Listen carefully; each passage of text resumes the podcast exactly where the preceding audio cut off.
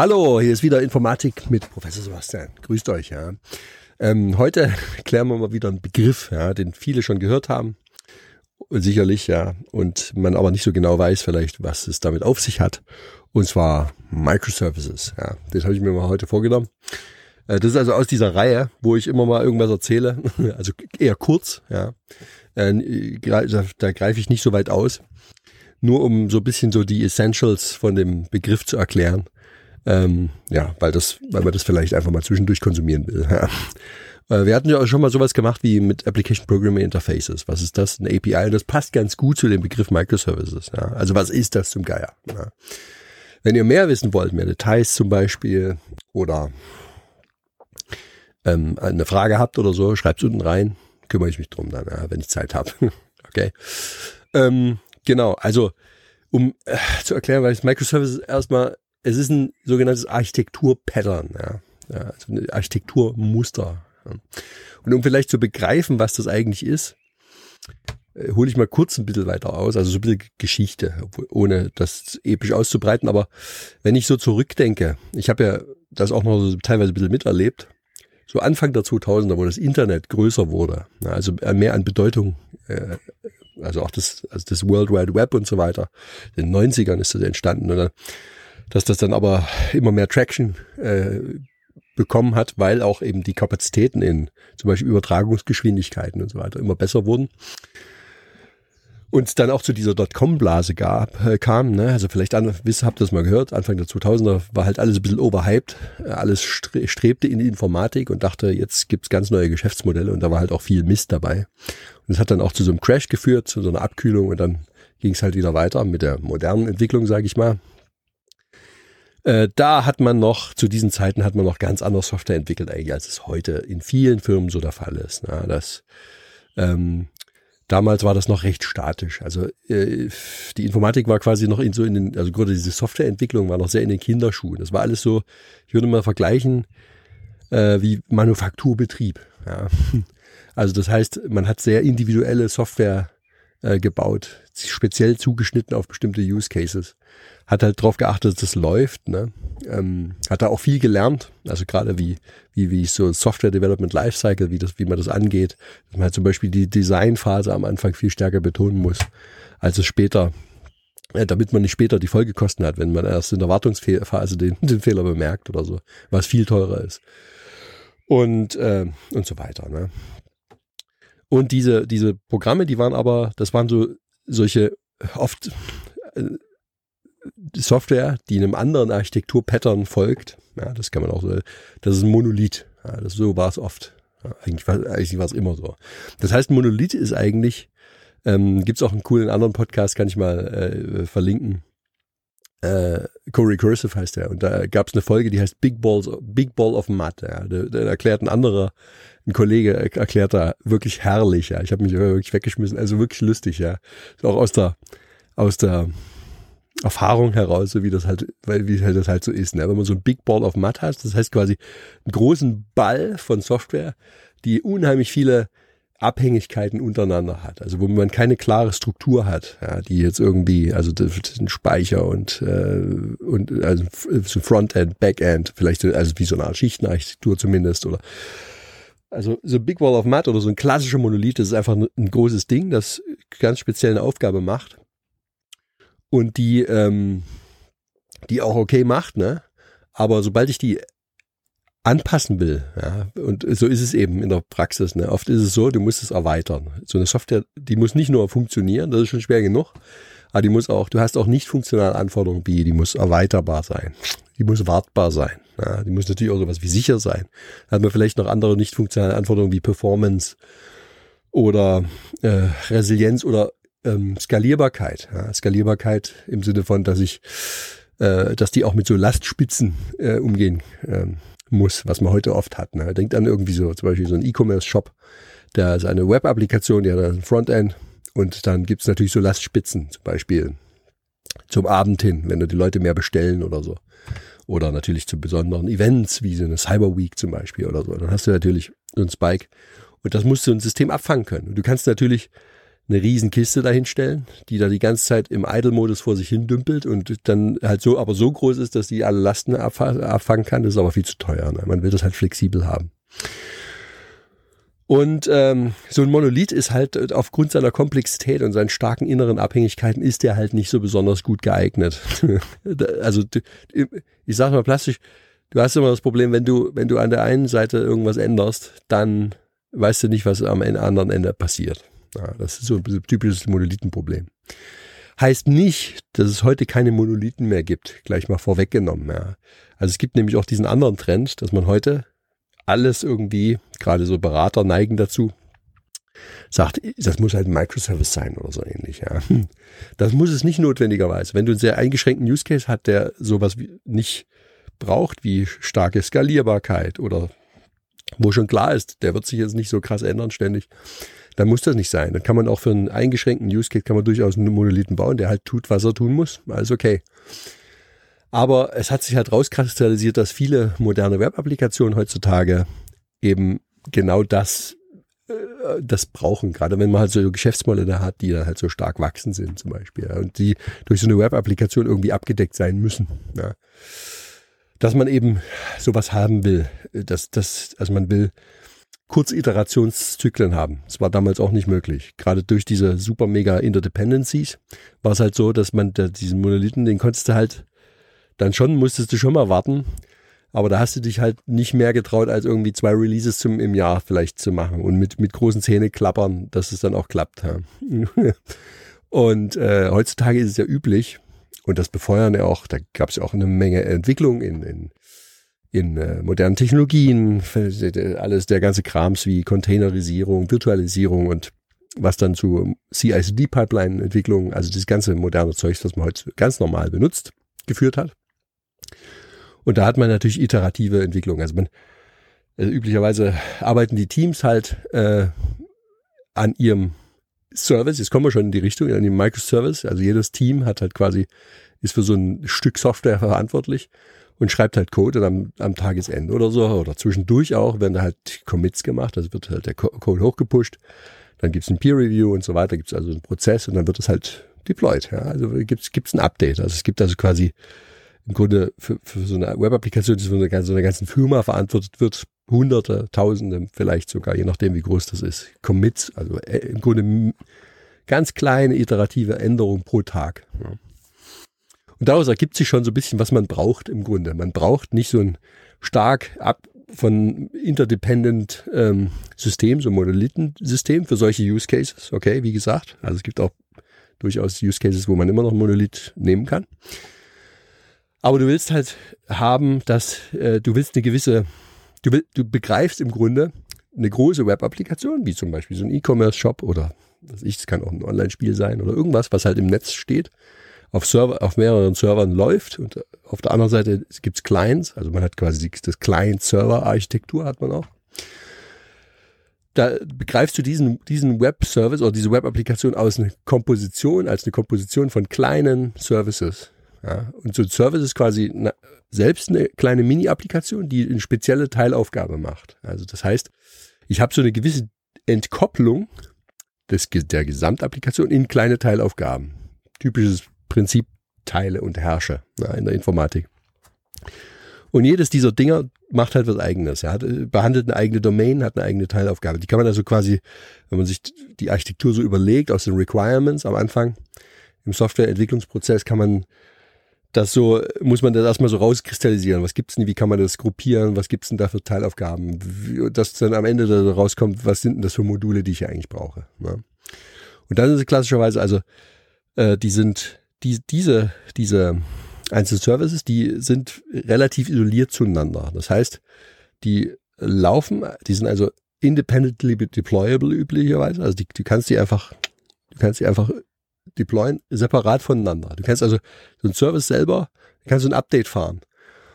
Der stellt halt quasi seinen Service zur Verfügung über eine Schnittstelle, meistens eben eine API, Application Programming Interface. Wer nicht weiß, was das ist, guckt sich das andere Video an. Also quasi einfach eine definierte Schnittstelle, über die der mit anderen Services zum Beispiel oder wenn es Frontend ist, auch mit dem, mit dem Kunden am Schluss oder mit dem Client hm, kommunizieren kann. Ja. als, als, ähm, als Kommunikationsmittel nimmt man oft das, das mittlerweile ist oft HTTP einfach. Also das Protokoll, Hypertext Transfer Protokoll, das dominante Protokoll im, im Netz halt. Ne? Das, das, da hast du ähm, so ein HTTP-Request, der hat ist so aufgeteilt, kann man so aufteilen. Am Ende hat er so ein Buddy, da kannst du Daten übermitteln und diese Daten können sein halt sowas wie HTML-Dateien, die man dann im Browser anguckt. Die können aber auch total programmatisch sein, weil was halt so, ein, so eine Maschine interpretieren kann, wie zum Beispiel ein JSON-Objekt. Können wir auch mal ein Video machen, was ein JSON-Objekt ist. Okay. Und dann kann der das Ding empfangen und dann kann der halt damit was machen. Ja, also reagiert er dann drauf, zum Beispiel. Also die sollen independently deployable sein. Das ist eine von diesen Charakteristiken. Ja. Loosely coupled, die sind also äh, sehr, also diese, diese ganzen starken Interdependencies, die sind aufgelöst. Die, sind, halt, die haben halt eine, eine schwache Kopplung. Ähm, da, da, das kann man noch weiter tiefer, da muss man sich, so einfach ist es eben nicht, man muss sich tiefere Gedanken machen, zum Beispiel nur um es mal anzureißen, um euch ein Gefühl zu bekommen, ja, wenn ich dran denke, loosely coupled und äh, die kommunizieren ja miteinander, da muss ich mir auch über, um solche Gedanken machen, wie zum Beispiel Mike, der Service 1 braucht irgendwas von dem Service 2. Ja. Das heißt, der schickt den Request drüber, einen HTTP-Request, also kommuniziert mit dem. Jetzt rödelt der da, äh, da ähm, und schickt dem eine Antwort. Das wäre so der, der naive Ansatz, den man vielleicht fährt, um irgendwie eine Aufgabe an einen anderen auszu, auszulagern. Und das kann man auch so machen, aber hat halt bestimmte Nachteile. Ja. Das, die Nachteile ist, und so die Frage muss man sich dann als Softwarearchitekt immer stellen. Ne?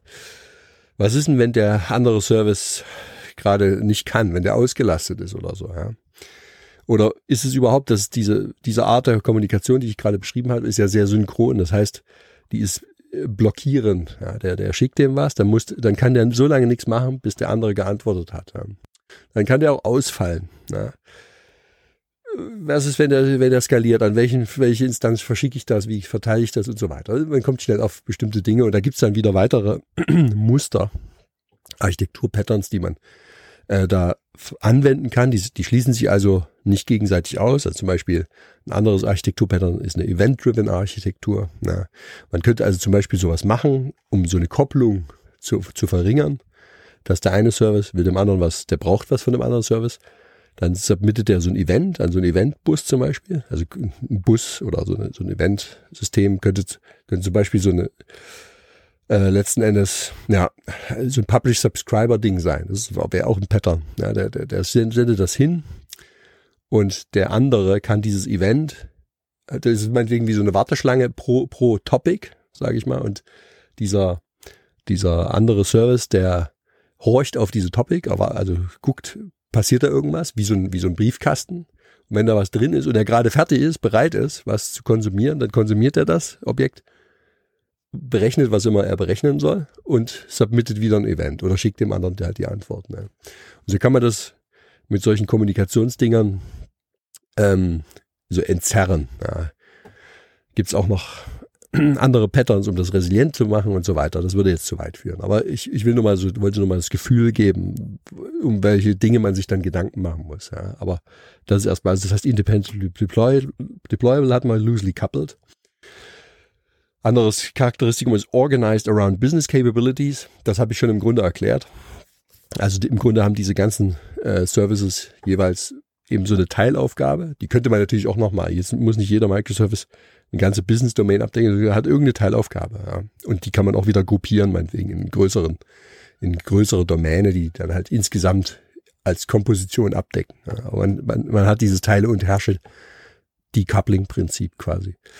Owned by a small team, das ist auch typisch. Ne? Typischerweise hat, ist ein so ein Team verantwortlich für so einen Microservice oder vielleicht auch mehrere. Ne? Aber die machen das und die tun das und die können dann auch zum Beispiel ihren Tech-Stack eigentlich äh, relativ frei definieren. Die können zum Beispiel in Java programmieren, wenn sie das wollen, oder nehmen sie halt Python oder weiß der Geier was.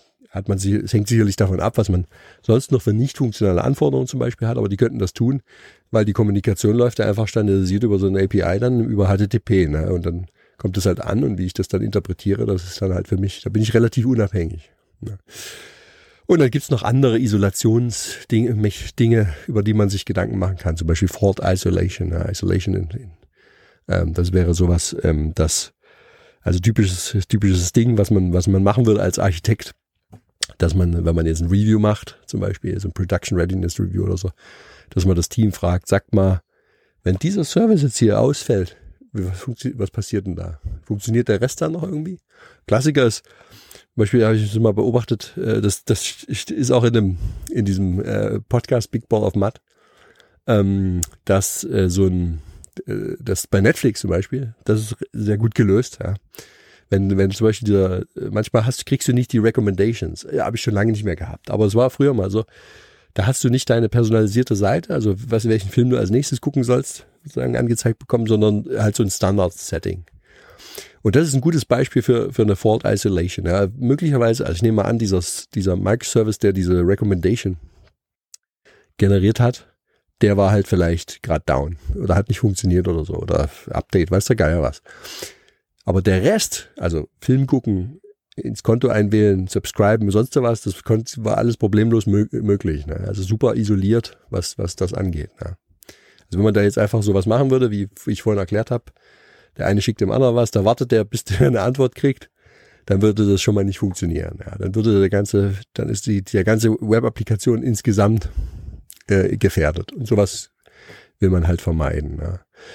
Könnte man auch lange drüber äh, weiter referieren, also zum Beispiel, man kann verschiedene Isolationen äh, voneinander unterscheiden, zum Beispiel Isolation in Time, das wäre halt genau das mit dieser Kommunikation, was ich erzählt habe, Isolation in State, dass man den Microservices auch einzelne Datenbanken zur Verfügung stellt, also dass die nicht auf so eine geteilte Datenbank ähm, zugreifen, äh, um, um ihren jeweils eigenen Status, äh, Zustand äh, selbst zu managen, äh, was sie auch mal resilienter macht.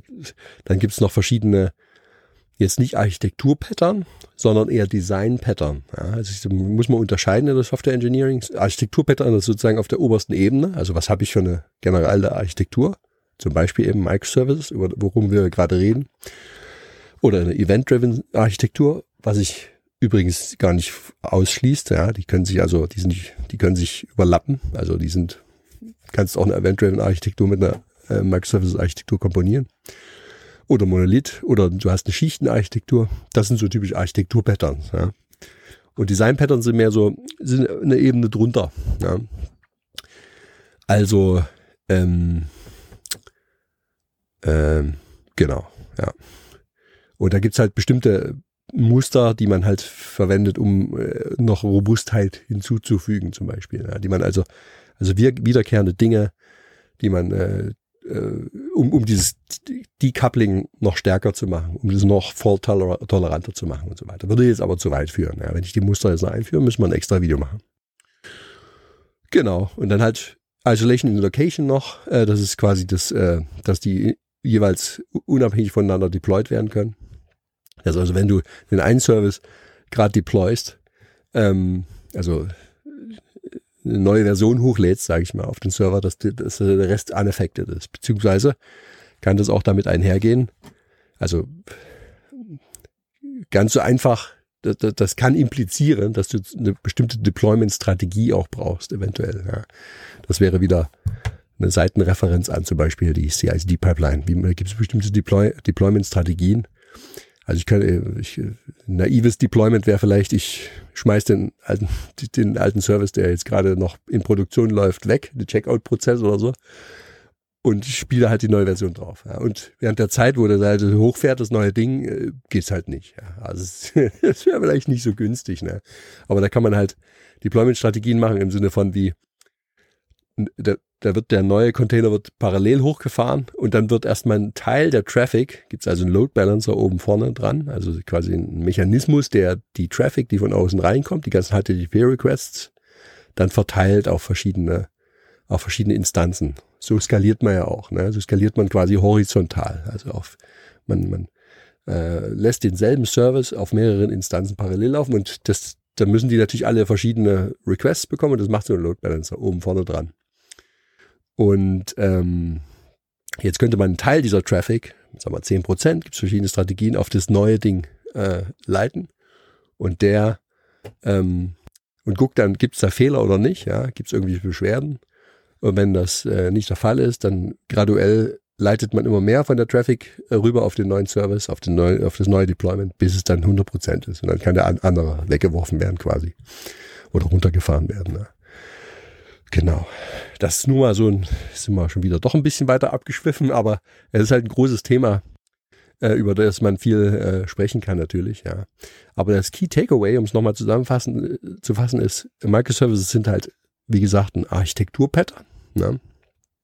Also eine Art, eine Architektur, eine Softwarearchitektur, eine Software zu bauen, die heute sehr, sehr große Rolle spielt.